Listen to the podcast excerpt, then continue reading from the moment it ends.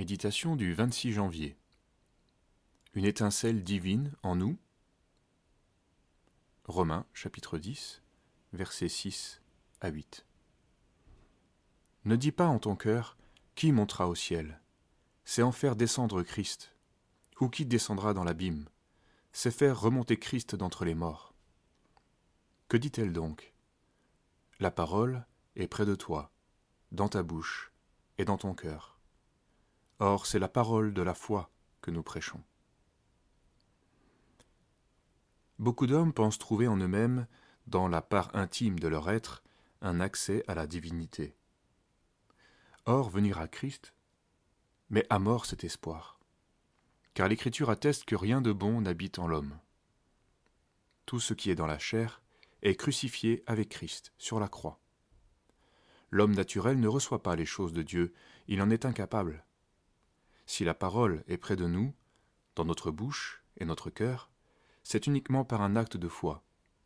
C'est la parole de la foi que nous prêchons. À aucun moment, la parole ne nous montre une voie mystique qui nous élèverait dans la spiritualité ou de l'autre côté des nuages. Chercher du côté des abîmes est l'apanage des spirites, ou alors des orthodoxes et des catholiques qui pensent que la Vierge Marie ou les défunts nous mettent en contact avec le monde spirituel ils ne s'adressent qu'à des morts et se mettent en contact avec les esprits mauvais. La parole de Dieu annoncée et reçue par la foi est la seule voie juste. C'est Dieu qui appelle, parle et se révèle. Nous avons été régénérés, mais l'homme reste homme. Son intelligence et son âme ne sont pas devenues, comme par magie, spirituelles. Une conviction de péché quant à nos prédispositions à la spiritualité est nécessaire tous nos exercices de piété ne nous permettront pas de trouver Dieu. La pensée naturelle de l'homme est éloignée de Dieu. Mes pensées ne sont pas vos pensées, et vos voix ne sont pas mes voix. Ésaïe 55, verset 8.